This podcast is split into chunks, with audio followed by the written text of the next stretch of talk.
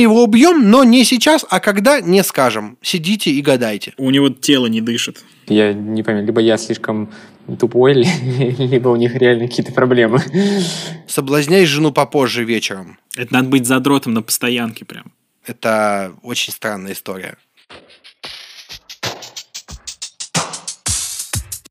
Привет! Это девятнадцатый выпуск «Потом доделаю». Подкаст о том, как укладываться в дедлайны, работать в команде и быть лучше. Меня зовут Александр Машков, со мной здесь снова Иван Мараховка, SEO сервиса по управлению проектами ВИК. Привет, привет. А в гостях у нас сегодня Павел Федоров, управляющий редактор КБ Полиндром, создатель каналов Паша его прокрастинация и норм работа, блогер и подкастер. Всем приветик. Из этого выпуска ты узнаешь, как устроена работа в диджитал-конструкторском бюро и как все успевать на удаленке, когда проектов очень много.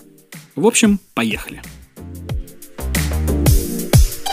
Паш, у тебя сейчас действительно много проектов. Ага. Кстати, сколько у тебя их? Слушай, это довольно бессмысленно считать. Ну, посчитать все подкасты, в которых я записываюсь, это 5 подкастов, и я еще один придумал. Одна, для, для одного видеоверсию снимаю. Несколько каналов, на работе куча каких-то проектов. Ну, то есть это бессмысленно считать, потому что это не такое... Не все вещи, которыми я занимаюсь каждый день по много часов. Ну, а так, если все-таки абстрактно, просто цифру какую-то такую. Записываюсь в пяти подкастах. А, у меня три канала своих. А, на работе у нас запущено около пяти проектов. Э, ну вот, типа штук 13, кажется, что-то есть вещей, в которых я участвую. Ну, плюс-минус. Мощно. Ну, будет больше. Какой проект у тебя основной? Основные мои проекты это, конечно, все рабочее. Все проекты КБ Полиндром, в которых я участвую. И э, Паша его прокрастинация, вероятно. Я бы еще добавил нор работу, но она как бы на второй план отходит. Там э, все довольно просто. Там не надо думать. Там все автоматизировано, и просто нужно час, э, ну или полчаса работы в день. Ситуационно. Тебе просто присылают свои вакансии, и ты их э, туда закидываешь. Ну, мне сначала присылают деньги и вакансии. И тогда я, если пришли деньги, тогда я ставлю вакансии. Угу. Там все гораздо проще. У меня там есть мотивация работать. Пришли деньги, я пошел поработал. Слушай, а как ты оказался в КБ Полиндром? Ну, все просто. Когда КБ Полиндром начинался, нас там было двое. Директор КБ Родион Скрябин и я. Собственно, ну вот так я там оказался. Но вообще, э, мы с Родионом познакомились, когда работали в донтологии вместе. Я был редактором блога, он занимался видеопродакшном. Это, кстати, была моя первая полноценная работа на удаленке. По-моему, это был 14 год. Я очень боюсь соврать. Может быть, 15 Я прям, правда не помню. Вот, я вышел на удаленку, я приехал, естественно, со всеми познакомиться в Москву в офис, э, посмотрел на красивый офис э, стартапа, такой, вау, классно, и поехал обратно в свою квартиру, где была жена, дочь, теща, ее мать, и довольно тесно. Но, тем не менее, это было все равно удобнее, чем э, переезжать в условную Москву. Потом э, Родион меня перетащил в лайфхакер работать, я там был шеф-редактором. Ну и позже, когда появился КБ Полиндром и вот это направление работы с бренд-медиа, я, собственно, туда перешел, потому что это то, что, получается, кажется хорошо. То есть вы, короче, делаете медиа для компаний, которые сами себе его сделать не могут? Смотри, сделать могут все. Ну или там не хотят. Типа. И хотят сделать почти все потому что они посмотрели, ой, Тиньков журнал, как круто, ну, да, да. давайте сделаем так же.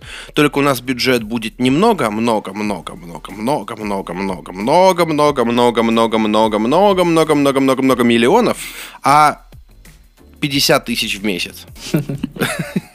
И вот э, приходим мы и рассказываем, что, что и как. Мы делаем и корпоративные издания, мы можем и писать статьи, ну, короче, мы делаем все, что угодно в контенте. Вот, может быть, подкаст скоро появится. У нас есть свой, конечно, с названием «Конструкторское бюро», но, может быть, скоро еще для клиентов что-то сделаем. Типа свою подкаст-студию? Ну, не подкаст-студию, а... Ну, смотри, с подкастами история такая. Продюсерский центр. Ну, не-не-не, нам не нужен продюсерский центр. Смотри, у нас а, прям конкретно сейчас у нас запущено три издания. Код для Яндекс Практикума, свои для группы Самолет и Купрум с Севергрупп Медицины мы делаем. У всех этих изданий есть свои подкасты. Это короткие подкасты информационные, они ну, грубо говоря, аудиоверсии каких-то материалов, и они прям очень хорошо идут. Например, подкаст Купрума в какой-то момент был в чарте iTunes на первом месте. Кажется, не всегда нужен большой продюсерский центр, чтобы делать что-то, что слушают люди. Вот моя небольшая мысль. То есть, как бы у меня сейчас для моих подкастов э, сетап за пару десятков тысяч рублей, но два с половиной года я писал подкасты на Samsung Q2U, который стоил мне 5 или 6 тысяч рублей, и все, и больше мне ничего не надо было, мне этого хватало. Многие пишут хорошие подкасты на телефоны, кто-то пишет на какие-нибудь дешманские рекордеры, типа Zoom H1N. Ужаснейшая штука, честно говоря, если не умеешь с ней обращаться. Вот, короче, не, не нужен продюсерский центр, не нужен продюсерский центр, чтобы делать хорошие вещи. Вот о чем мысль. И то же самое, чтобы делать хорошие блоги, не нужно дорогое оборудование. Чтобы делать хорошую музыку, не нужно супер дорогое оборудование. Э, на старте хватит того, что есть под рукой. Поэтому нет, не продюсерский центр. Кажется, я слишком развернуто отвечаю.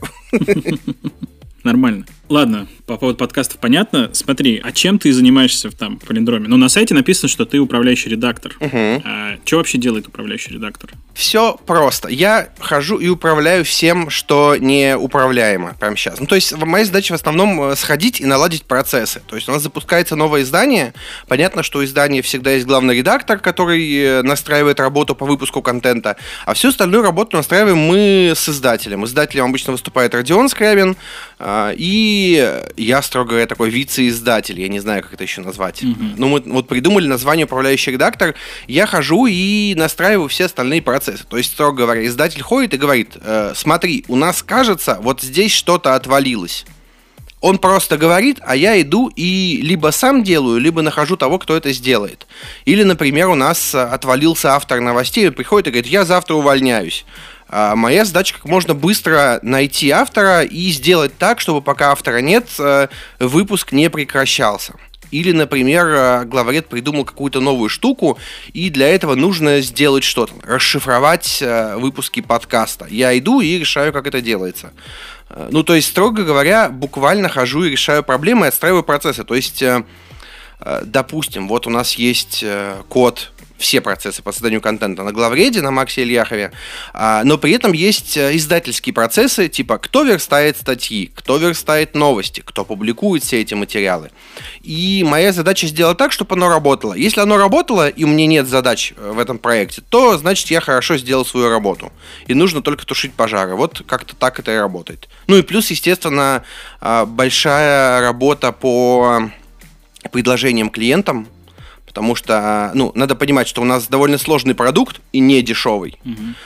Поэтому клиентам нужно объяснять, что им с этого. Поэтому у нас есть э, небольшой отдел, у меня есть два редактора, которые как раз-таки занимаются тем, что составляют предложения клиентам. Вот так. Смотри, ты упомянул то, что ты, когда есть проблема с авторами, типа кто-то отваливается, ты эти проблемы решаешь. Угу ищешь новых авторов. Угу. А где ты их ищешь? Ну, вот, типа, я много раз сталкивался с такой проблемой, и у меня там коллеги сталкивались с тем, что, особенно сейчас, найти хороших авторов очень сложно. Ну, неправда. Где ты их ищешь? Ну, смотри, э, во-первых, я читер. Я прям откровенный читер, потому что я почти 6 лет веду телеграм-канал про буквы, угу. и у меня есть небольшое, ну, никак небольшое, нормальное такое комьюнити людей, которые увлекаются текстами. И в какой-то момент я еще запилил норм работу, потому что ко мне стало приходить очень много людей. Слушай, а поставь вакансию, у тебя хорошая аудитория. И норм работа работает просто топово. Потому что, например, мы искали себе редактора и получили 400 откликов на редактор. 400 выполненных тестовых. Вот давайте так говорить. Не знаю, это, конечно, не история с корректором в лайфхакер. Это прям просто ужас, потому что был. Мы в лайфхакер искали корректора и получили больше тысячи выполненных тестовых. Взяли, по-моему, трех человек суммарно за все время, ну, потому что люди решили, что корректор это когда ты просто грамотный, и этого хватает, и пошли все откликаться все подряд. Ну, типа, будет вакансия корректора, я на нее в жизни не откликнусь, я не знаю русский настолько, насколько должен знать корректор. Поэтому вот. Ну, короче, у меня, у меня есть свои каналы, и я над этим работал плодотворно. То есть, э, это не так, что я такой в один момент хлоп, и у меня есть э, где брать авторов. Но вообще в Телеграме довольно просто искать авторов. Куча телеграм-каналов, где можно разместить вакансию и платно, и бесплатно, и можно найти людей. Ну, тут главное, кажется, не идти на бирже, потому что там свои волчьи законы, и непонятно, как там все функционирует. Но опять же, это ну, плюс э, многие авторы, которые к нам приходят, прям говорят, мы хотим работать в полиндроме. А, мы существуем год, за этот год мы, кажется, выстроили хорошую репутацию, которая позволяет нам прям привлекать авторов. Вот у меня сейчас два редактора работают конкретно со мной, они вышли в э, месяц назад. И они оба сказали, что хотели поработать ну, либо в КБ, либо со мной. Это личный бренд, вот вся эта история, она правда работает. Правда, она работает с неожиданных моментов. Мне хотелось, чтобы меня звали почаще в какие-то места выступить и поговорить, э, а выяснилось, что люди смотрят, читают такие, хотим с вами работать. Неожиданная сторона, но, тем не менее, очень приятная. Помогает э, проще находить исполнителей.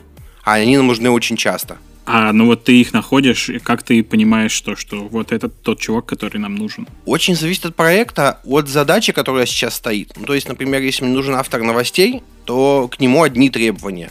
Нужно, чтобы он умел читать, не жопая, головой. И э, чтобы он э, умел находить инфоповоды нормальные. Ну, типа, я ищу автора новостей в проект. Там будут новости о любви, семье и верности. Какие новости мы ждем? Что-нибудь веселое, типа э, наш, кот пропал 6 лет назад, спустя 6 лет его нашли. Это вот то, что нам надо для этого проекта. А что нам не надо? Нам не нужны поэтические этюды в стиле Бианки. Это все реальные истории. Ну, то есть буквально это присылают. Если я прошу... Смотри, самое, на самом деле, главное качество авторов, редакторов, всяких таких ребят во внимательности – это очень супер важное качество, и это очень легко проверяется. Если у меня стоит вакансия, где написано э, для отклика заполните вот эту форму, а человек э, заходит к нам на сайт и через форму заявки на сайте пишет «Здравствуйте, увидела вашу вакансию, решил написать здесь». Не надо! Не надо здесь писать! Я не просто так сделал в эту форму, чтобы в ней откликаться. Она буквально была вот тут, в э, трех пикселях снизу в 10, не знаю. Не нужно было идти на сайт, не нужно было делать лишнее действие. Вы автоматически отсекаете себя, вы не очень внимательные. И в этом плане у меня было очень крутое тестовое задание для редакторов. Вот опять же, те два редактора, а, Саша, Артем, привет. Я искал себе редактора в, отдел и сделал интересное, как мне показалось, задание, но, конечно, я потом а, пожалел немножко. Короче, мне нужен был редактор, который будет э, делать предложения для клиентов. И там внимательность это все, потому что клиент что-то сказал, мы это упустили, все, от хтонь, э, проблемы, э, патриарх Кирилл спешит на помощь, э, все, ад. Началось изгнание дьяволов. Ну, короче, мне нужно было, чтобы люди были внимательными.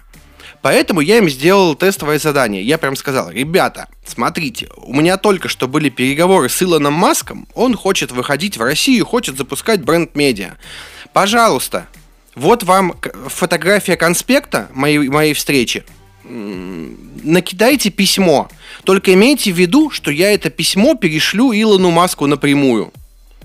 Довольно четко и понятно вроде написано в виде конспекта. Я взял страничку, написал рандомно кучу всяких слов, специально левых. Э, экология, вот что, что-то такое, то, что не относилось к мыслу в целом, а, и сбросил. Ну, как я отсек примерно половину... Во-первых, я всем отвечал на почту, я обычно собираю форму и там как бы выбираю тех, кто подходит, и им пишу. А тут я всем отвечал на почту, и больше половины я отсек просто потому, что письмо э, не подходило под задачу. Ну, то есть, э, тема письма. Отклик на вакансию.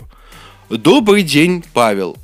Я копирайтер, работаю уже э, два с половиной месяца. Вот мое резюме. Э, очень надеюсь э, получить положительный отклик на эту вакансию. Чё? Что? Буквально была задача. Буквально было сказано, что я перешлю это письмо клиенту. Э, Илон Маск такой, вау, копирайтер, у меня плохой английский, поэтому такой, копирайтер со стажем полтора месяца? Да это то, что нам надо для выхода в Россию. Нет, блин, ребята, это не так работает. А, в итоге я с этой вакансии взял двух редакторов, и это были ребята, которые нормально прочитали, что я от них хочу. и сделали адекватные предложения и при этом адекватно отработали возражения, потому что я всем, кто меня заинтересовал, я им всем задавал тупые вопросы в ответ. Например? Слушай, ну, надо понимать, что те, те, кто нормально справился, они в большинстве своем предложили одну и ту же идею. Она была на поверхности, там, идея медиа про экологию, ты ды ды ды что-то такое. И часть из них ее сформулировали еще ровно потому, что я написал в документике и не придумав ничего своего. Их я как бы тоже сразу отсек. А, например, человек пишет что-то, я говорю, слушайте, Илон спрашивает, а, а не слишком ли молодежная аудитория? Есть ли у них деньги на новые Теслы? Вот что-то такое.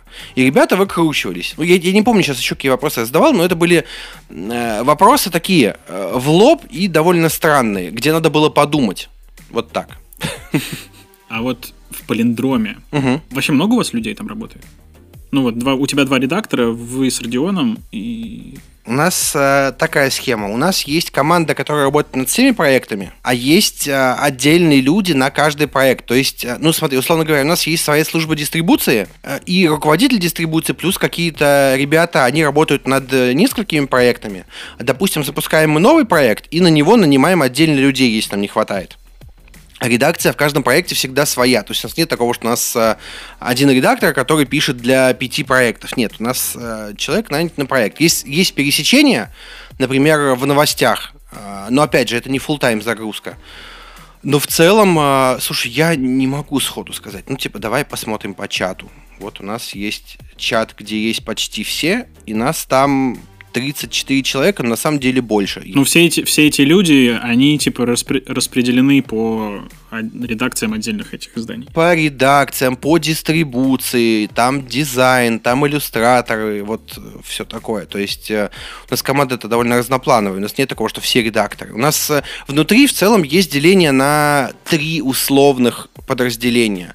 Условное подразделение бренд-медиа, где вот я и мои редакторы.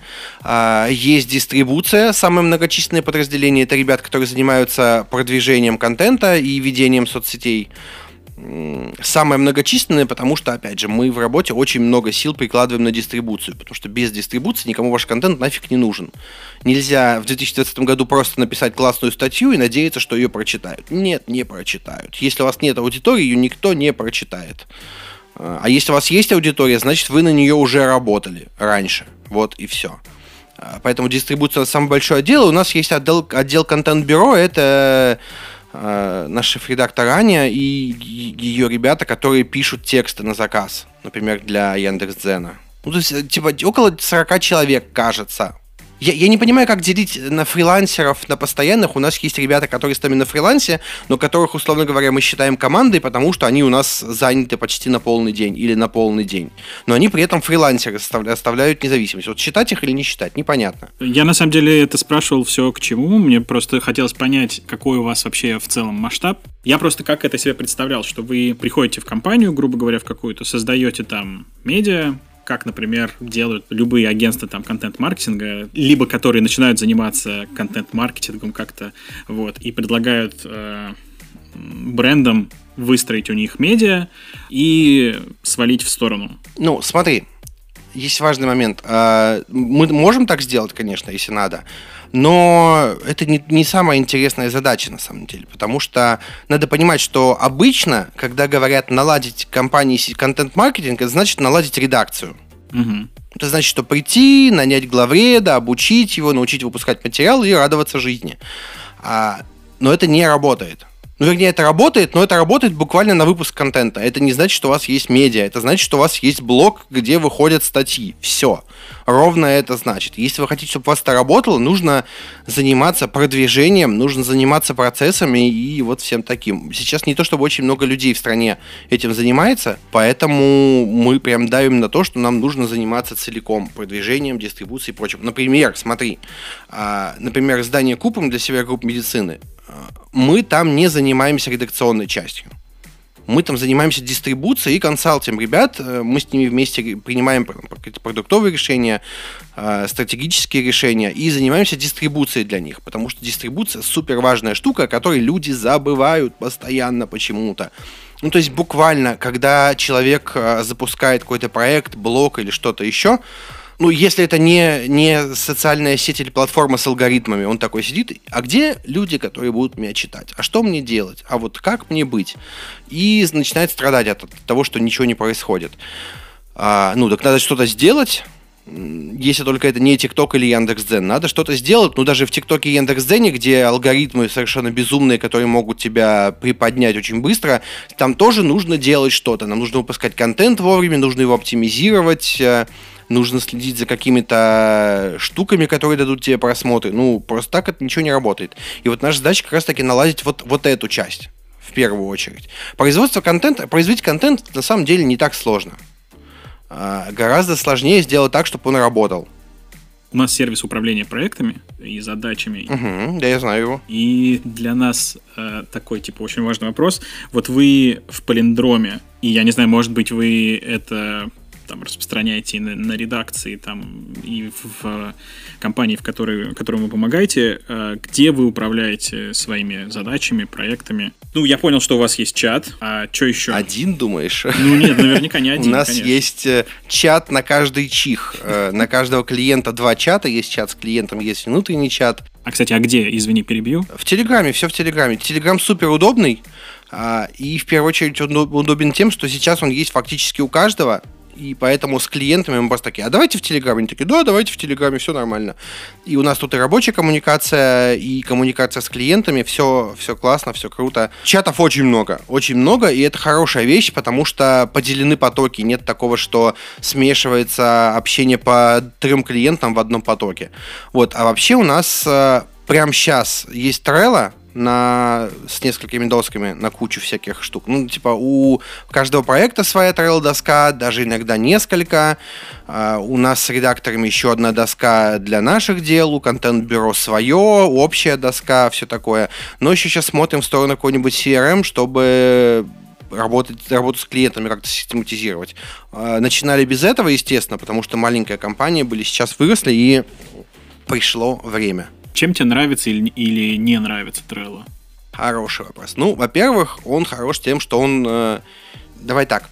Если человеку дать абсолютную свободу делать все, что он хочет, он сделает, скорее всего, ничего. Ну, либо он сделает что-то крутое, но для этого он потратит время, потратит силы и будет считать, что это достижение. То есть, если ему дать выбор, он сделает, скорее всего, ничего. У меня был маленький магазинчик по производству сувенирной продукции кружки, футболки, и мы такие, ребята, мы можем напечатать вам любые штуки на футболках, любые и на чашках, что угодно, вообще что угодно. Что приносили люди? Всякое говно. Вот откровенное говно. Типа, девушка дарит э, парню на день рождения кружку с его фотографией, фотография супер ужасного качества, а, ну, я могу ее понять, окей, допустим, нормальный, ладно, ладно плохой пример по фотографию. Фотография это всегда э, личная штука приходит, а сделайте мне вот такое изображение. Выбирает максимально всратую картинку и такая, вот мне нужна такая кружка. Дела шли так себе. Как только мы выкатили в э, Marketplace несколько вариантов дизайна, дела пошли лучше. Мы нашли какой-то популярный дизайн, сбайтили его, повторили, люди поперли. Им дали выбор. То же самое с э, системой планирования. Есть офигенно крутой Notion. Он нереально крутой. Но чтобы оценить его крутость, нужно быть супер мотивированным. И у меня, например, э, ну, надо понимать, что у меня в Notion э, я потратил максимум на рефералки. Ну, то есть э, в рефералке можно заработать, по-моему, 300 долларов максимум, у меня все они заработаны. Настолько часто я его рекомендовал и хвалил. Но при этом у меня там полный хаос, потому что мне нужно самому выстраивать систему. А Trello где-то на грани стоит. То есть он стоит на такой грани, что тебе нужно выстроить все еще систему, но при этом у тебя есть каркас, по которому ты ее выстроишь. И это прям супер крутая штука, потому что если дать свободу, когда даешь свободу пользователю, кажется, он э, ну, придумывает либо фигню, либо в какой-то момент, типа тот же Notion, там появилась галерея шаблонов. И все равно сейчас люди фигачат с этими шаблонами. То есть все равно им нужны какие-то каркасы и скелеты. Круто, что там можно выстроить все с нуля, но эта свобода, она немножко развращает.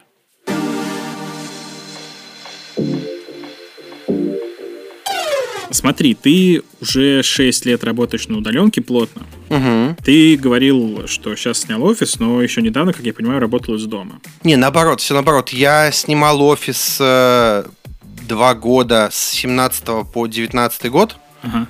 Ну, как в офис. Я называл это коворкингом. Э, мне ребята в офисе место выделили, мы с ними там весело жили.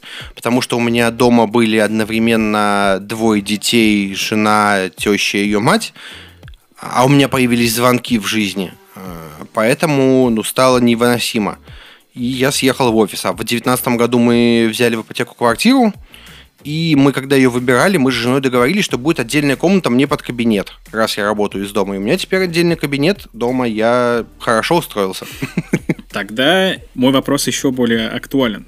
Чтоб постоянно я работаю из дома не так долго, года полтора, может быть. Угу. И мне трудно находить баланс между семьей и работой. Все так, все так. Аминь. Не потому, что работа занимает все, а у меня наоборот, у меня получается, что семья отнимает больше времени. Ну, норовит отнять больше времени, чем работа. Это нормально. Нашел ты какой-нибудь баланс вообще?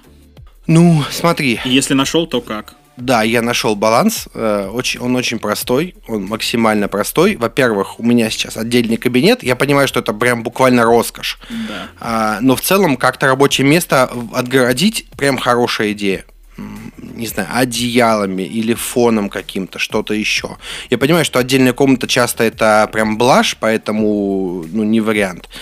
А, это раз. Во-вторых, эм, если у меня кто-то есть дома, я закрываю дверь, и меня нет. Э, опять же, блажь, я понимаю все это. Ну, а в-третьих, у меня дома никого нет, когда я работаю. Жена уходит на работу, дети уходят к бабушке, и, и все. То есть это буквально решается вот так. Вечером я сам стараюсь работать поменьше, и, допустим, я стараюсь после работы выйти, закрыть э, кабинет и не заходить. Ну, сейчас я, конечно, хожу чаще, потому что я перетащил сюда PlayStation и Switch и ну, залипаю периодически. Но я тоже рассматриваю этот вариант. Чтобы тебя совсем ни от чего не отвлекали, да? А, ну, не совсем. Я рассматриваю так. А, в спальне я теперь только смотрю футбол и сплю. Больше ничего. То есть в спальне я не играю, в спальне я не работаю, в спальне вот у меня телевизор для футбола и кровать для сна. Все, больше ничего у меня там нет. Самая же проблема в том, что, скорее всего, ты работаешь и спишь в одной комнате. Да. С большой вероятностью. Работаешь, спишь, Э, и вообще в целом постоянно находишься. Да, да, в этом же главная проблема и есть, в том, что а, ты уже не делишь а, никаких рабочих и личных зон. Даже если у тебя есть какой-то выделенный стол для компьютера и работы, он же, раз э, ты все делаешь в одной комнате, он же у тебя и стол для развлечений, он же у тебя стол для детей, чтобы им порисовать, э, скорее всего, и нет деления какого-то, поэтому начинаешь путаться. Я решил проблему проще, я вообще убрал все столы, там в комнате вообще нет столов. А на чем у тебя компьютер и микрофон сейчас? А, нет, когда я записываю подкаст, я ухожу, у меня просто, мне повезло в этом плане, у меня в соседнем доме живут родители, и я прихожу иногда работать к ним, и, по крайней мере, записываю я точно у них, потому что здесь я могу закрыться в комнате и спокойно записывать. А дома я, ну, у меня есть эта подставка на ноги, которая из Икеи, я на нее кладу ноут и сижу на диване просто. Блин, даже неудобно. Да, это не очень удобно, но другого выбора нет. Ну, я типа... бы сказал, это очень неудобно, потому что, смотри, есть миф про фрилансеров, про удаленщиков, что они сидят, лежат в кровати и работают. Вы когда-нибудь пробовали работать в кровати вообще? Я засыпаю сразу. Это супер неудобно. Это супер неудобно. Засыпаешь, это неудобно. Ноутбук перегреваться начинает, коленки обжигаются. Это правда неудобно. Это супер неудобно. И какое-то стационарное место все равно лучше. Э, я понимаю, опять же, что мы живем в России, тут у всех тяжелые ситуации. Но вот если вы работаете на удаленке, нужно подумать в сторону чего-то. А ты же в Москве живешь, наверное, да? Нет, я в Рязани. А, ну нормально. Тогда, тогда у тебя больше финтов на самом деле возможности. Потому что э, в Рязани можно сказать, что вы какой-нибудь момент будете смотреть новую квартиру, вот смотрите квартиру, чтобы был кабинет какой-нибудь или место для работы. Э, в Москве такого людям не скажешь. Ну, я сейчас, собственно, присматриваю квартиру, и как раз я присматриваю ее с таким поинтом, что чтобы там была комната отдельная, ну, может быть, не под мой кабинет, но хотя бы там под общий кабинет э, с э, женой, чтобы там можно было ну, хороший вариант, работать хороший и вариант. не мешать друг другу. Очень хороший вариант, на самом деле. Это просто будет просто рабочая зона, которая все равно помогает. Например, я, если там, у меня сейчас, ну, когда началась пандемия, у меня дети фактически переехали к бабушке, но когда они возвращаются к нам, э, я ну и в целом, я, например, вечером, я закончил работу, я закрываю кабинет, чтобы сюда не шастали коты, чтобы дети что-нибудь не разворотили. Все, это рабочая зона, сюда не стоит ходить. Это очень помогает, очень сильно, прям э, супер сильно. Вообще, я очень рад. Это лучшее решение, наверное, в моей жизни. Жена обидится, если услышит это. И дети. Да, да, да, да, да, да, да. Ну, это очень, очень, очень классно, я очень этим доволен. Я здесь повесил все, что поставил все, что мне надо, э, расставил. Единственное, что у меня жена вклинилась в мой кабинет э, стеллажами с книгами своими. Э, стеллаж с моими книгами занимает один стеллаж, стеллаж с книгами жены занимает три стеллажа. И она покупает еще. Вот. Но с другой стороны, э, книги э, очень хорошо сжирают звук э, и эхо. Да и как фон они довольно неплохие. Я смотрел да, твой последний да, да. выпуск, ну, который первый видео выпуск ты сделал, вот, и фон неплохой. Ну, я еще криво поставил камеру, и она в угол комнаты показывала, а вообще за мной э, куча книг, э, сверху комиксы, фигурки какие-то игровые, вот все такое. Там интереснее было бы, если бы я поставил прямо, но, видишь, у меня теперь появился монитор, поэтому мне прямо камеру поставить не вышло. Ну, короче, не пустая комната э, с рабочей зоной прям класс. Ты вечером, если ты умеешь, какой-то момент ты научишься все равно. Если умеешь, встаешь из-за компьютера, закрываешь дверь в эту комнату и не думаешь о работе. А ты так делаешь? То, что ты закрываешь комнату, я понял. А то, чтобы о работе не думать. Ну, стараюсь. Слушай, я, у меня были ситуации, когда я выгорал просто нахрен в ноль вообще. Ну, то есть в э, августе 2019 года главред лайфхакера Полина на Крайникова пришла ко мне и сказала, так, ты с понедельника идешь в отпуск. Я говорю, Полин, я не хочу в отпуск. Она такая, мне без разницы, ты идешь в отпуск, ты явно выгорел, ты явно устал, ты идешь в отпуск. Я договорилась со всеми, тебя подменит на процессах вот тут вот этот человек, вот тут вот этот человек, ты идешь в отпуск. Потому что я выгорел в ноль, до этого я не ходил в отпуск. А, а, ну, я работал в лайфхакере тогда примерно год, чуть меньше на один месяц. И до этого я не ходил в отпуск примерно год. То есть года два я не был в отпуске вообще. И, естественно, я выгорел в ноль вообще. Отпуски для меня тяжело, потому что никогда не понимаешь, когда можно уйти. И никогда не знаешь, что делать. Я, например, не люблю путешествовать, ну, в целом. Я тебя понимаю. Только какие-нибудь конференции, все такое. Поэтому я остаюсь дома во время отпуска, и я так, а зачем мне он нужен? Я поработаю. Я, допустим, вот я сходил в августе в отпуск, меня выгнали в сентябре, я так планировал. А, я хотел в марте уйти в отпуск, но э, в, в начале апреля, но вообще бахнула вот эта история с пандемией, у нас прибавилась работа, поэтому я не ушел. И вот уже где-то в июле или когда я там, ну, короче, летом как-то мне нужно было, я просто уже я уже с психологом разговаривал, она такая, слушай, я пока... Главную проблему, которую я пока вижу, это то, что ты устал. Сходи-ка в отпуск.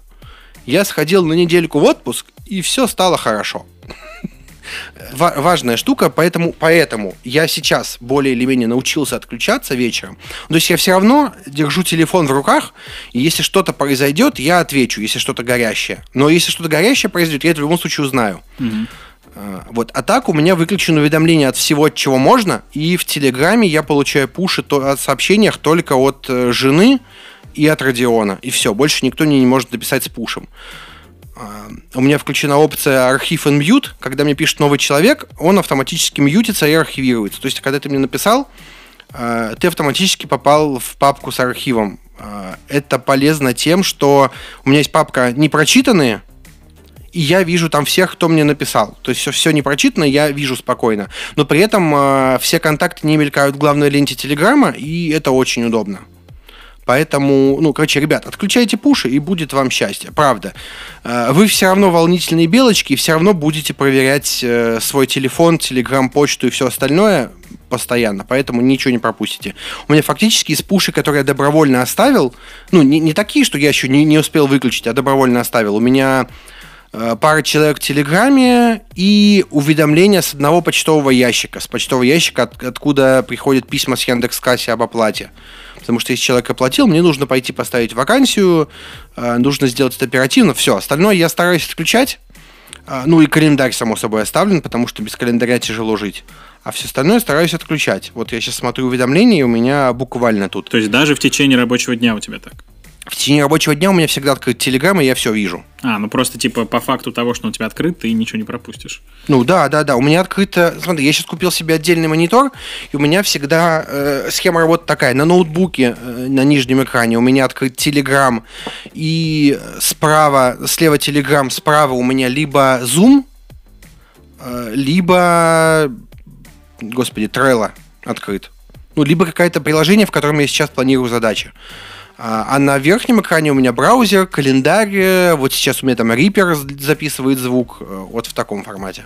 Смотри, ты, получается, до 2019 года ты работал в офисе э, с 2017, а до 2017 ты тоже дома сидел. Да, я сидел дома. вот И с как это многочисленными- было? Типа, Тяжело. Тогда о балансе не было никакой речи. Не было баланса, не было баланса, потому что я в одной комнате делал вообще все. А дети тогда были уже? Ну, у меня старшая дочь родилась в 2012 году, Ага. то есть, да, были. А в 15 родилась вторая. Я как раз вот тогда плотно перешел на удаленку, и поэтому первый год жизни младшей я просто, ну, был с ней все время. Хоть и спиной, но был с ней. Тяжело, очень тяжело. Смотри, я вот я всегда ходил и рассказывал, что удаленка это не так просто, как кажется. Ребята, да вы сойдете с ума, если будете сидеть дома. Все такие, да ты гонишь, ты хрень какую-то несешь. Началась пандемия, люди сели домой. И что произошло? Что произошло? Они такие, а ты ж был прав. А, Я, у меня был пост в, в блоге, типа, про- вся правда об удаленке, я его писал года 4 назад, кажется. И я там рассказал, что, ребята, вы перестаете двигаться, вы э, хуже следите за своим питанием, вы не разделяете работу на дом. И я тогда словил кучу хейта, потому что люди такие, э, что-то ленивая жопа, не можешь пойти потренироваться, не можешь пойти сделать вот это, вот это. Ну, блин, не могу, что поделать. И в итоге началась пандемия, и все люди поняли, о чем я говорю. Потому что, когда ты переходишь на удаленку, первое время ты расслабляешься все равно. В 100% случаев ты расслабляешься. Просто степень расслабления зависит от человека. Ты, может быть, расслабишься так, что ты просто э, начнешь э, не надевать штаны, а может быть, ты расслабишься так, что наберешь 15 килограмм веса. Непонятно. Непонятно. А может и то, и то. А может быть и то, и то. Ну вот, кстати, правило ходить по дому одетым очень хорошее правило, честно говоря. Я не понимаю всех этих видосов, когда там в ТикТоке часто можно увидеть какая-то семейная, типа семейный видос, э, скачут э, два ребенка, мальчик и девочка, и батя в трусах с дыркой скачет по квартире. Чувак, ну серьезно, одень шорты, ну пожалуйста, и футболку. Никто не помрет от того, что ты будешь одетым. Соблазняй жену попозже вечером. У него тело не дышит. Слушай, я плотный человек, мне бывает тяжеловато, но я все равно всегда одеваюсь. Ну, правда. Вот, знаешь, сейчас, когда удаленка пошла э, на пандемии, э, в массовой культуре появилось это явление, как удаленка в целом, и э, много скетчей было, что вот сидит девушка такая вся аккуратная в пиджачке, и тут ей надо встать, она встает, она в трусах, там, а, какой ужас. Блин, ребят, ну это настолько тупо, что просто, блин, ну, я не знаю. У вас банально задница вспотеет сидеть в кресле без шортов или штанов. Я тебя понимаю, Паш, я тоже плотный, и я стараюсь все время одевать какие-нибудь огромные футболки, чтобы даже этот огромный живот не облегало. Жиза, обнимемся. Смотри, а вот то большое количество проектов, которое у тебя есть, оно как-то негативно влияет на вот этот баланс э, между работой и семьей, который ты выстроил? Ну, в целом нет. Иногда, конечно, бывает ситуация, когда нужно посидеть подольше, но это не частые ситуации, к счастью. У нас есть золотое правило. Если ты ушел в отпуск, иди и отдыхай. Если ты сказал, что в отпуске, иди и отдохни. Не надо работать из отпуска. Мы тебя подменим, мы сделаем все, чтобы ты отдохнул. Ну и в целом, я, например, своим ребятам, если я вижу, что они в 8 вечера сидят что-то в чатах, отвечают, я им пишу, иди отдохни. А, Потому что если человек перерабатывает систематически, он начинает выгорать. И мне гораздо выгоднее, чтобы люди вечером отдыхали, э, чем потом э, ломались. Потому что искать им замену, да нафиг мне это надо, лучше пусть он сейчас отдохнет. Ну, Конечно, бывают авралы. У всех они бывают. Например, на запуске.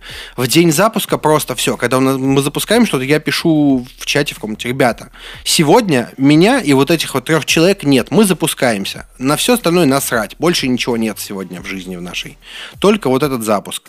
и мы идем запускаемся. Э, предварительно можем на выходных поработать, но это всегда не так, что знаешь, как в сериалах бывает, э, пятница вечер, подходит начальник, кладет тебе стопку бумаг на стол и говорит, ты работаешь все выходные. Нет, это херня, так нельзя делать. А, если я понимаю, что мне перед запуском, ну или в целом нужно, чтобы человек поработал на выходных, я прихожу к нему заранее и спрашиваю, скажи, пожалуйста, сможешь ли ты на выходных поработать и сделать вот это? А, если говорить, что сможет, естественно, мы потом стараемся поблагодарить. Э, ну, как может компания поблагодарить? Конечно, финансово. Ну, потому что иначе нельзя. А если он отказывается? А, ищем замену, но вообще пока никто не отказывался, кажется. Ну, то есть э, зада- задача менеджера выстроить э, отношения с людьми так, чтобы, когда ты к ним приходишь с такими просьбами, они соглашались, буквально. Но при этом, если кто-то откажется, я не буду ни в коем случае упрекать. Ни в коем случае. Это худшее, что можно сделать. У человека могут быть планы личные. И наши вот эти вкрапления, они ему могут быть не в тему. А, надо понимать, что когда президент объявил в апреле выходные дни какие-то странные, а потом был э, выходной для голосования в Конституцию, мы прям в чате такие сидим, Родион пишет, ребят, скажите, пожалуйста, вот завтра официально выходной. А, но я считаю, что в этот день можно поработать. Вы как вообще? Что думаете? Все такие, ну да, какая-то хрень не выходной. Все пошли работать. Но при этом я понимаю, что может показаться, что типа пишет директор, поэтому надо ему поддакивать. Но у нас немножко полегче атмосфера. Кажется, по крайней мере. Надеюсь я на это. А, ну я в целом ходил, э, этот вопрос лично проговаривал с людьми. Все говорят, ну блин, да хрень какая-то не выходной. Но если при этом это официальный выходной, типа вот был в ноябре, 9 э, ноября или какой там ноября, 7 не помню. Mm-hmm. Ну, День народного единства, короче. А, мы был у всех выходной, все выдохнули, все передохнули, всем хорошо, все довольны.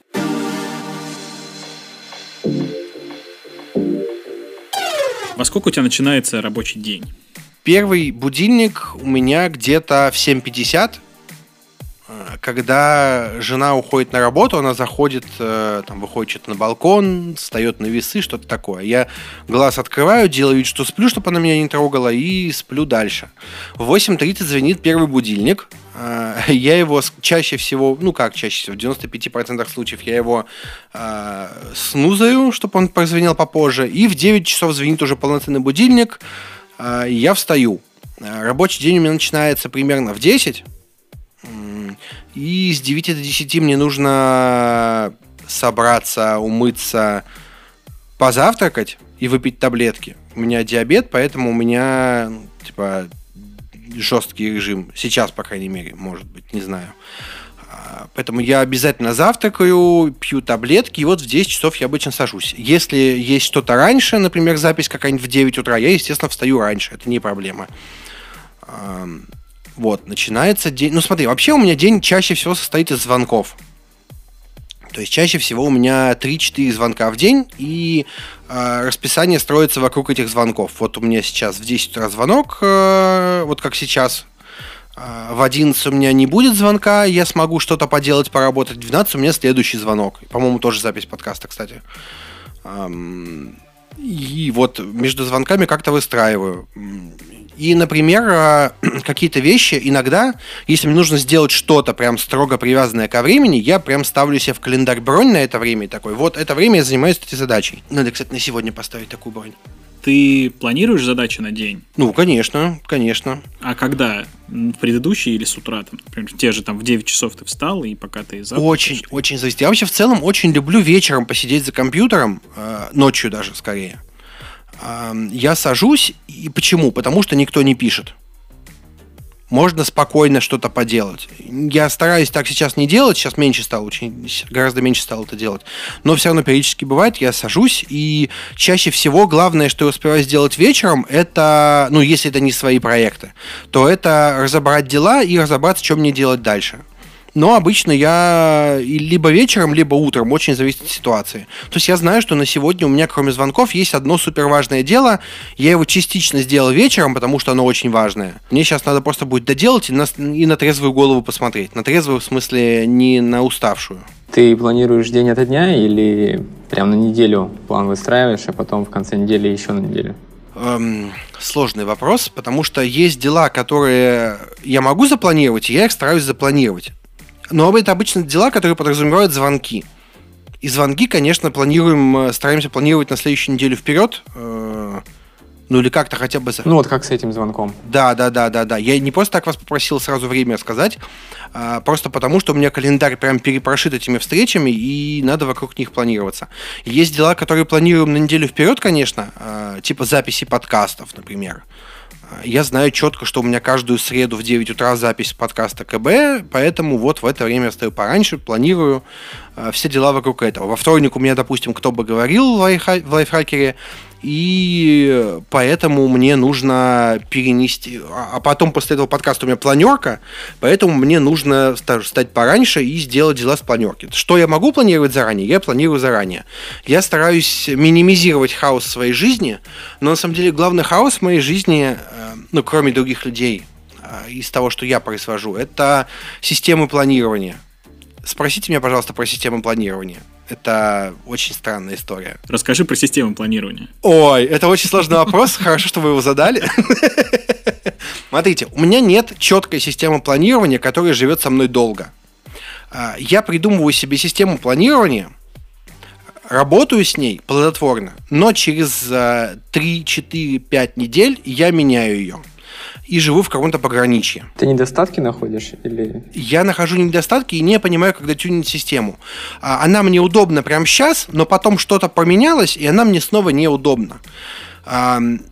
У меня есть прям крутая история на эту тему. Э, опять же, я начал в этом году работать с психологом, и она мне говорит, слушай, э, вот ты говоришь, у меня, у меня была проблема, я начинал теряться, если у меня было очень много задач э, ну, был такой момент почему-то. Она такая говорит, слушай, вот как ты себе представляешь? Я представляю это как доску, на которой приколоты вещи, они в хаосе. Она такая, а вот, ну, начала какие-то аналогии проводить, и я такой, блин, а ведь у меня же есть доска. Я пошел, достал доску, поставил ее на столе перед собой, повтыкал в нее бумажек, повесил их аккуратно, и мне штырь, вштырило, скажем так. Я такой, а, так все понятно. Я перестал паниковать, когда делал много. Но при этом вот доска у меня простояла месяц, и я ее отдал. Жена на работу забрала, потому что все, эта система меня не устраивала. В какой-то момент я потом вернулся на Things, э, Things, не знаю, как его правильно произнести. И там попланировался, все стало более или менее удобно, я классно планировался. Прошло две недели, все снова оторвало. Вот прям не хочется. Дольше всех у меня жил Вандерлист, но потом нехорошие дяди из Microsoft купили его и решили убить когда-то. Меня вот очень выбесила эта ситуация, что мы его убьем, но не сейчас, а когда, не скажем. Сидите и гадайте. Не, ну у них же есть Microsoft Tasks. Ну нет, это не, это не он, это не он, это совсем не он он совсем другой, он супер неудобный в сравнении с Вандерлистом. Вандерлист был хорош своей простотой. Мне казалось, что ну, они, ну, интерфейс, они, может быть, немножко отличаются, но на уровне функциональности... Я пробовал. Я делал подход к Microsoft To Do примерно 3-4 раза, и вот прям совсем не то. Ну вот вообще. Ну вот прям совсем. Я не могу. Прям максимально ужасно. Угу. А, может быть, не, не так, кому-то, конечно, он удобен, но вот мне он прям не подошел вообще максимально. Ну, короче, у меня постоянно новая система планирования. При этом я вот буквально недавно решил, что система планирования системой планирования, но мне нужно завести какую-то базу знаний или дел, хотя бы верхнеуровневых.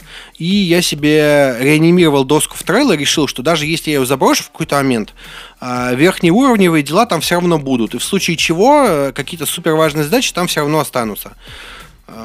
Какое-то время я пользовался блокнотами. Какое-то время я составлялся в Notion список просто. Потом я в Notion составил монструозную табличку. Непонятно. Пока я не знаю, что нужно сделать, э, чтобы у меня прямо прижилась надолго какая-то система планирования. Я не понимаю. Я пробовал, кажется, все приложения для планирования, что есть, скорее всего, я все их скачивал и все пробовал. А что, что для тебя важно в приложении? Что, как, как, какой минимальный функционал он должен покрывать? Я знал, что будет вопрос, но я к нему не готов. Ну смотри. Уведомления там, я не знаю. Уведомления скорее... Смотри, гибкие уведомления. То есть мне совершенно не нужно, чтобы о каждой задаче приложение мне зудело по 15 mm-hmm. раз. Это прям самая главная проблема. А, мне от некоторых вещей нужны уведомления, от некоторых нет. Поэтому нужна вот какая-то такая настройка. Возможность... Вообще, на самом деле, мне очень не хватает в тудушниках возможности синхронизировать их по календарю нормально. Типа туда и обратно, чтобы работало? Да, да, да. Типа в Trello частично такое есть. Там можно включить календарь, и тебе будут... И можно в календаре экспортнуть э, ну, в календарь экспортнуть календарь из Trello, и у тебя все задачи из Trello будут в календаре. Но я не могу их в календаре двигать. И это проблема. То есть я могу их двигать в Trello, а это довольно неудобно. Вот если бы я их мог двигать в календаре, тогда жизнь была бы гораздо проще. При этом, э, ну, смотрите, важно понимать, что я активно пользуюсь календарем обычным Apple, э, но он, не, он для планирования звонков. Дела в нем планировать я не могу, потому что я, конечно, иногда ставлю бронь, но мне для того, чтобы сделать это дело, нужна информация. Она где-то должна храниться. В календаре хранить ее неудобно, поэтому ну, непонятная история, короче, что с этим делать.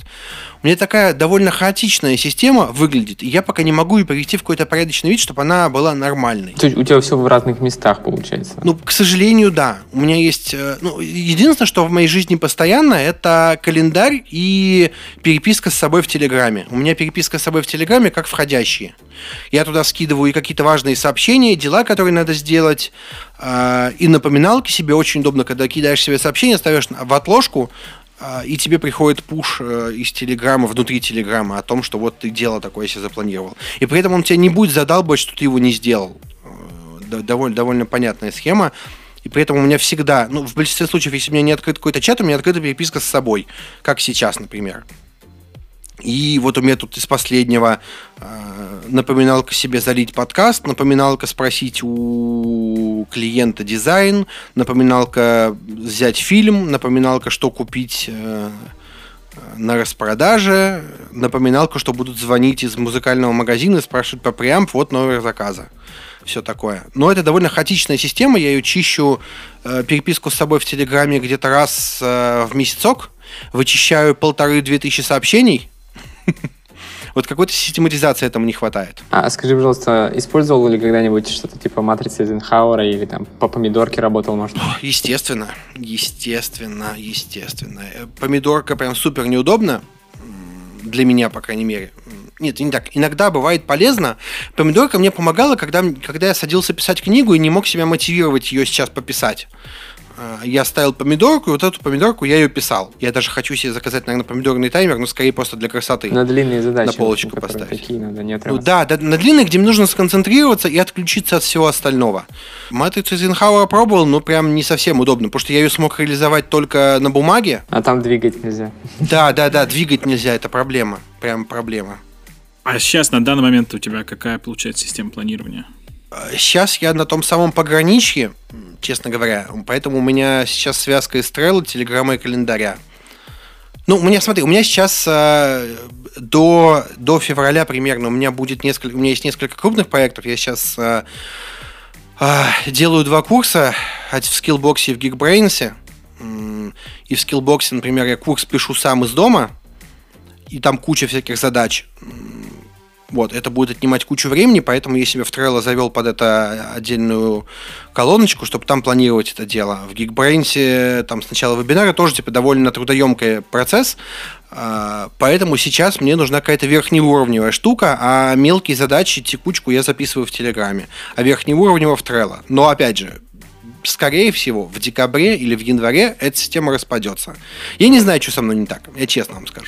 Нет, я тебя в этом плане очень сильно понимаю, потому что я больше всего я завис на Things, но я ее использую чисто для того, чтобы понимать, что я в рамках сегодняшнего дня делаю. Вот. Я постоянно перескакивал и Туду, ну, который...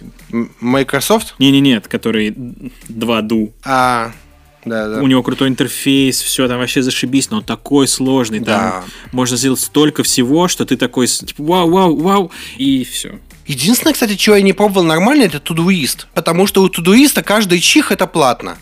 И я не то чтобы против платить, но я хочу понять сначала, нужно мне это или нет. Дайте мне какой-нибудь реал на неделю, я пойму. Я не против заплатить. Э, ну, правда, это не проблема. Но буквально меня удивило, что в Тудуисте нужно покупать доступ для уведомлений. Блин, чуваки, это прям совсем базовая вещь. Я вот сейчас у нас один клиент с ним есть, mm-hmm. и есть один, это баг или не баг, я не понимаю. Иногда ставишь задачку, и у тебя исчезает поле постановки задачи, приходится обновлять страницу. Я не понимаю, либо я слишком тупой, либо у них реально какие-то проблемы. Ну, вполне может быть, у них у них обновления чуть ли не несколько раз в день выходят там. Так что там вполне может быть какой-нибудь баг. Ну, тем не менее, ребята живут. Слушай, а у тебя есть какие-нибудь правила, какие задачи в какую часть дня лучше делать? Ну вот когда ты, допустим, расписываешь звонки или там оставляешь место под какие-то еще дела. Ну, естественно, ну, не как естественно, для меня естественно. А, на утро я стараюсь оставить что-то, где надо подумать, потому что к концу дня или ко второй половине дня, к вечеру ты уже а, кучу всего сделал, у тебя в голове куча контекста какого-то, ты уже уставший, поэтому вечером думать тяжело. тяжело. Но вот при этом, если нужно какой-то мозговой штурм провести по какой-то теме, то это лучше, конечно, после обеда ставить, когда все уже подуставшие, но при этом а, коллективно могут выработать какое-то количество энергии. Вот. И плюс иногда какие-то важные вещи на подумать я оставляю на ночь, потому что меня никто не дергает. Ну, то есть буквально, вот мы сейчас с вами разговариваем, и у меня 25 чатов с непрочитанными сообщениями. А, когда мы начинали разговаривать, было ноль. То есть набегают довольно быстро сообщения. Это только чаты, не каналы. Каналов еще 26, но я их стараюсь сейчас поменьше читать. А в этих чатах а... могут быть и задачки какие-то сейчас, да? Нет, ну задачек нет. Задачки мне обычно Родион скидывает в личку, все важное. Или либо тегает. Я вижу, что сейчас меня никто не тегнул, значит, все, жить можно в целом. А что ты делаешь? Вот у тебя, допустим, ну, на сегодня день расписан, да, угу. у тебя звонки забиты под них время, так. есть какие-то там небольшие куски, в которые ты планируешь сделать какие-то задачи, и тут прилетает задача, которую вот надо вроде бы сделать прям ща. Зависит от кучи всего. Если мне ну, Родион скидывает как руководитель задачу какую-то, я ему говорю, смотри, у меня есть вот такие задачи, что мне подвинуть? Ну, если это такая вещь, которую я точно знаю, что нельзя подвинуть. И мы с ним решаем, что мы с ним делаем. Но чаще всего какие-то срочные задачи я просто делегирую. Прям супер крутой инструмент, прям советую всем. Делегирование вообще класс, вообще кайф. У меня сейчас стало полегче, потому что я нанял редакторов, и большой пласт задач просто на них скинул. Я, у меня, конечно, все равно остались задачи по контролю за ними этих штук, тем более пока они только начинают работать, по а, обучению их, по достройке процессов, но это все равно легче. Внимание меньше расходуется. Я вообще, кстати, уверен, что главный ресурс управления, управления в целом это не время, а внимание. Потому что времени у нас у всех одинаково, 24 часа в сутках, а внимание у всех по-разному. И вот именно от возможности концентрировать внимание зависит э, то, насколько ты плодотворен, продуктивен. У меня вот есть такая проблема, я в универе просто страдал от этого. Э, пары, вот эти двухчасовые лекции, это прям был ад для меня. Я просто в конце первого часа уже начинал все. Я ушел в телефон, а надо понимать, что я учился в универе на младших курсах, это был 2006-2007 год. То есть телефон там был максимум 2G, э, было хорошо, если там, был, если там была буковка E и был Edge, и там нифига не было. То есть мне буквально было очень скучно, очень тяжело и невозможно концентрировать внимание. Поэтому я универ закончил на одни тройки, считай. Кроме нескольких предметов. При этом в школе у меня была одна четверка, остальные пятерки. Ну, там я еще мог как-то концентрироваться, а в универе уже никак. И внимание самый ценный ресурс. Э- Поэтому нужно его концентрировать. Я постараюсь не брать э, задачи, если понимаю, что я не смогу их успеть без ущерба для здоровья, например. Ну вот правда, это супер важно. И в большинстве случаев, если у тебя есть четыре важных задачи, которые нужно сделать прямо сейчас, что-то из этого обязательно можно подвинуть. И дедлайн сидит где-то в голове. Главное уметь договариваться. То есть я своим ребятам-редакторам говорю, ребят, если ты, смотри, если ты понимаешь, что вот эту задачу ты сейчас не успеваешь, ты приди не в тот момент, когда тебе нужно сдать эту задачу и скажи, я не успел, а ты приди, когда ты понял, что не успеваешь, приди и скажи, я не успеваю, что будем делать. И мы с тобой придумаем решение. Даже если ты сказал, что ты клиенту сдашь э, э, документ в 3 часа в среду, и ты не успеваешь. Ты можешь прийти к клиенту и предупредить его. Если ты пишешь ему не в 3 часа, мы скинем попозже, а хотя бы за пару часов, э, он отреагирует гораздо лучше в целом большинству не важно на самом деле, во сколько вы сдадите. Главное, чтобы вы это сделали. Конечно, бывает привязка по времени, потому что нужно сдать в 3 часа, потому что в 3.30 совет директоров. Да, тогда, конечно, дедлайн не сдвигаемый, но и нужно сделать все, чтобы успеть. Но чаще всего нет такого. И все дедлайны, мы ставим их сами, и нужно помнить, что если о них говорить с людьми, то все норм будет. Короче, разговаривайте друг с другом. Вот, вот мой посыл.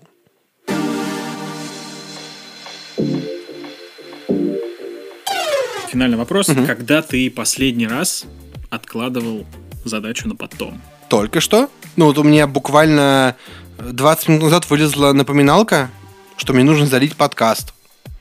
Я такой, ну, блин, я сейчас не могу этого сделать, я сейчас записываюсь в другом подкасте, поэтому я его отложил. Важно понимать, что э, у разных людей по-разному это работает, но вообще у меня, например, работает так. У меня рабочие задачи для меня важнее, чем личные проекты. То есть, если у меня есть что-то важное, горячее, рабочее, я схочу за это с большей вероятностью, чем за горящее в личных проектах. Например, поэтому я два с половиной года пишу книгу и не могу дописать. Там, по сути, работы на, ой, не знаю, часов 8 чистого времени. Но мне не найти эти 8 часов чистого времени, потому что обычно у меня есть это время ночью, а там э, ну, да, каждый, каждый час он э, в чистом времени, наверное, минут 20 дает. Ну и надо понимать, что у, у ребят из э, Basecamp 37 Signals, э, есть хорошее правило, типа, про качество часа. У тебя есть час, ты можешь его потратить по, чисто час на задачу, а можешь провести 3 20-минутки на разные задачи. И это будет совершенно разное время. Ну, короче, час на задачу, если ты потратил его прям напрямую подряд час, и если ты выделил по 20 минут 3 часа подряд, это совершенно разное время по качеству и по вовлечению. Вот, поэтому мне, например, личные проекты тяжело как-то доделывать, э, масштабные проекты.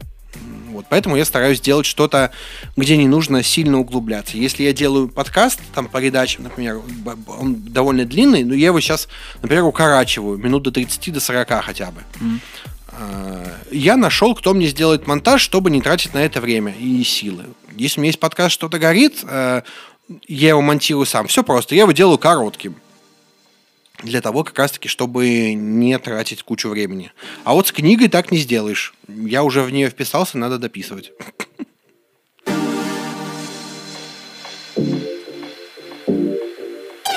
Традиция у нас гости советуют слушателям, э, что полезно можно почитать, послушать или там посмотреть в плане повышения продуктивности, управления, прокачки навыков и так далее. Чем ты поделишься, что ты можешь посоветовать людям почитать послушать, может, подкаст какой-нибудь еще, или что-то посмотреть. Сейчас, секундочку. У меня книги просто сбоку лежат, э, которые я прочитал или читаю, я смотрю на них, сейчас, секунду. Они просто буквально вчера на столе лежали, а сейчас я их подвинул, и мне приходится рассматривать. А, ну, смотри, давай так. Раз уж я этих ребят вспомнил, э, очень крутая серия книг от ребят из 37 э, Signals они сейчас называются, по-моему, или Basecamp, я запутался, как они сейчас называются. У них есть э, три книги, по-моему. Есть книга Rework про подход к бизнесу. Есть книга Remote про удаленку. Это, кстати, очень крутая книга, и в том плане, что она опередила время буквально. Когда я читал эту книгу году в 13-14, такой, блин, класс, вот было бы классно работать на удаленке, чтобы большие компании ценили это. И что в итоге мы к этому пришли. И у них а, буквально в этом или в прошлом году, ну на русском, по крайней мере, в начале этого года вышла книга «Не сходите с ума на работе», она как раз-таки про то, как искать баланс между работой и домом. Она, конечно, местами противоречивая, потому что ребята говорят, в 6 часов встал и пошел домой. А я, а я так не могу. Все-таки посложнее немножко. Но при этом я сейчас, вот прям сейчас, вот прям в сию секунду, я осознаю, что я ее прочитал в январе, по-моему, и с тех пор у меня в мышлении что-то поменялось, и я стал больше понимать то, что они рассказывали. Это очень крутые книги про подход к работе, который используется в Basecamp. И этот подход хорош тем, что, во-первых, они позволяют им делать хорошую, стабильную компанию, которая приносит доход и кормит их. Она не хватает суперзвезд с неба, она не выходит на IPO с гигантской ценой за акции, она не становится чемпионом по капитализации, но это рабочая компания, это рабочий бизнес, который нормально работает. И при этом все сотрудники адекватные э, люди без э, Э, проблем с выгоранием. Очень крутые штуки. Если вы не хотите читать все три, начинайте с, вот с последней. Не сходите с ума на работе. Она вышла в издательстве Ман Иванов и Фербер на русском языке. Прям очень-очень-очень-очень сильно советую. Вот. А еще, наверное, знаешь, что я могу посоветовать? Я сейчас взялся перечитывать А, есть такие ребята, Стивен Дабнер и Стивен Левит. А, один из них экономист, другой, другой журналист. Я не помню, кто из, кто. Есть кто. А, это ребята, которые придумали термин фрикономика. Один из них журналист, по-моему, в Нью-Йорк Таймс, другой экономист. И ребята вели колонку и в итоге написали несколько книг. А, фрикономика, фрикомыслие и еще одна называется «Как грабить банк» или другие лайфхаки. Это а, книга о нестандартных решениях а, ситуаций и книга о том, как люди делают неправильные выводы. Я не могу как-то подробнее это объяснить, потому что я читал их довольно давно, сейчас перечитываю первую книгу. Очень крутые ребята, которые рассказывают очень крутые вещи. Вот серьезно. Например, э, фрикономика начинается с истории о том, что в США в 90-е годы резко упала преступность среди малолетних. И все связали это с каким-то законом, который ограничивал продажу оружия, все такое, но ребята выяснили, что на самом деле э, это произошло из-за того, что за 18 лет до этого э, в одном из штатов запре- э, разрешили аборты и поколение преступников просто не родилось на свет. Вот очень интересная штука, короче. Очень советую. Она очень помогает развивать мышление. Э, вот это из того, что, наверное, недавно я взялся опять перечитывать или смотреть. Вот так. Паш, спасибо тебе огромное, что пришел и поделился своим опытом. Это было круто, полезно и интересно. Кайф. Потому что я стремлюсь вот примерно к такому формату работы, как у тебя. Есть работа, есть куча каких-то еще интересных проектов, вот, чтобы э, ну, как я это вижу, что это не дает зациклиться на чем-то одном, и постоянно что-то интересное происходит. Ну, звучит, звучит хорошо. Ну, смотри, в любой задаче, в любой профессии, в любой работе есть свои минусы, всегда. Если вы думаете, что какой-нибудь крутой блогер, э, который много зарабатывает, э, что все у него хорошо, это не так. Это не так. Читай Пашины телеграм-каналы и слушай подкасты. Ссылочка на его сайт, где ты сможешь найти все его проекты, будет в описании. Ну и, конечно, не забывай поделиться этим выпуском с друзьями и коллегами. И обязательно подписывайся, чтобы не пропустить новые выпуски. Мы есть везде, в Apple и Google подкастах, Яндекс Музыке, ВКонтакте, Кастбоксе, Spotify и даже Ютубе. Если слушаешь нас в Apple подкастах, поставь нам 5 звезд и оставь отзыв. Это нас морально поддержит, мы станем лучше, а еще поднимемся выше в каталоге, и у нас будет больше замечательных слушателей. На этом все. До встречи в следующем выпуске.